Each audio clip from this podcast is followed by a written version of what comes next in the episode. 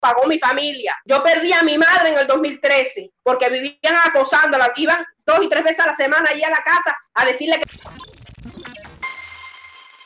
Buenas noches, mi vida, ¿cómo estás? Buenas noches, Ultra. Un saludo de aquí de, Hola, ¿cómo estás? Eh, no pude entrar en el momento que estaban hablando del tema que yo quería tocar, pero bueno, entré ahora. Cuatro cosas. La primera, creo que el ataque a la embajada cubana, como hemos manifestado en otro momento, por escrito en otras publicaciones, creo que es un trabajo de la contrainteligencia cubana. Quizás esté equivocada, hay un por ciento que sí puede estar equivocada, pero no podemos olvidar, yo era una niña cuando lo del Mariel y sabemos que después de lo del Mariel, todo lo que ha pasado, cuando el maleconazo, cuando lo que pasó en Tarará, que cada vez que el pueblo está en ebullición, cuando el pueblo está potencialmente preparado para tirarse para las calles, como en este momento que vemos toda la represión policial, que vemos todo lo que está pasando con el coronavirus, la falta de alimentación, todo lo que está pasando. Yo que viví en Cuba hasta hace casi, no llevo el año aquí en México, puedo decir que, que sí, que el pueblo cubano sí está preparado para una ebullición social. No apoyo la violencia. Por eso yo digo que, lo que pasó en la embajada es una artimaña de, la narcodictadura cubana.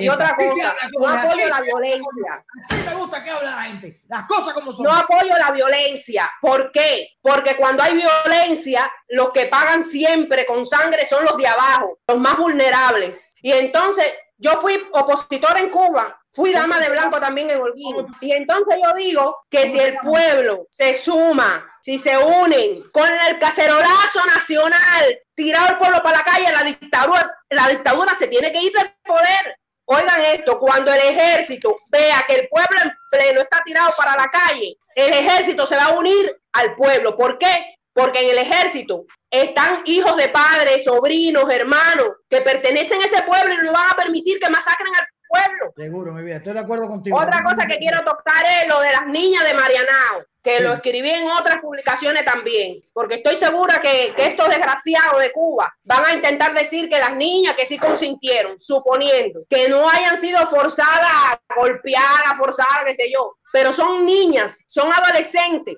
en Cuba hay un miedo patológico a la policía. Hay un miedo patológico a la policía, pero sí fueron violadas porque fueron forzadas a hacer algo que no querían. Y son menores de edad. Y la policía, y para los que muchos que en mis comentarios dijeron en otras publicaciones de que eso era mentira, no, sí, en Cuba sí se violan.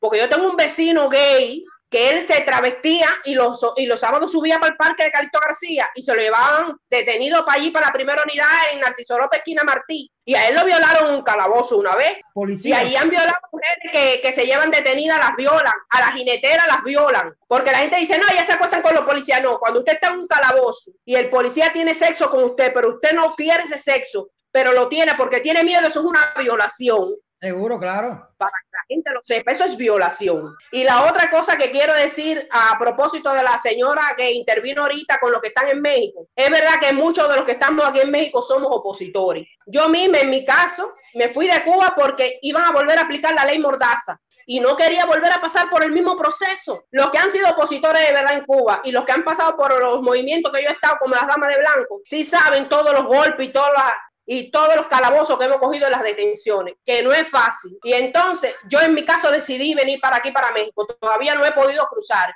Y en mi caso hay muchos. Habrá la mitad que vinieron por problemas económicos, pero eh, aquí en México vemos muchos muchos, que si en Cuba nos tiramos para la calle y cogimos palo y cogimos calabozo y fuimos repudiados por los vecinos, fuimos repudiados por, por gente que nosotros mismos íbamos a, a defender. Y en Cuba no, yo misma no pude trabajar más y a mi hijo el que nos conoce allí en Pueblo Nuevo sabe que mi hijo iban dos veces a la semana a la seguridad a hablar con la jefa de él y le hicieron la vida un yogur, por eso tuve que salir de Cuba. Yo no, salí, yo no salí de Cuba tanto por mí, sino por mi hijo, porque mi hijo no tenía culpa que yo hubiera cogido el camino de, de la oposición. Sin embargo, él pagó, pagó mi familia. Yo perdí a mi madre en el 2013 porque vivían acosándola. Iban dos y tres veces a la semana allí a la casa a decirle que su hija era una contrarrevolucionaria, que se la iban a matar. Y, y el que es verdadero opositor sabe todo lo que hemos pasado. Entonces, eh, aquí en México también habemos personas que salimos de Cuba por problemas políticos. Habrá quien quiere volver a Cuba. Yo digo que mientras estén los Castros en el poder, yo a Cuba no regreso aunque me dijeran que me regalan el pasaje y me montan en el avión gratis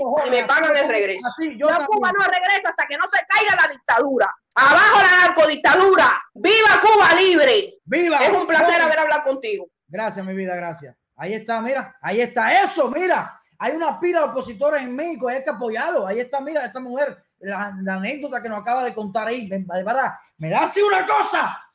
Ahí en México sí hay personas que hicieron cosas en Cuba y que sí merecen estar en este país porque aguantaron palo, cojones.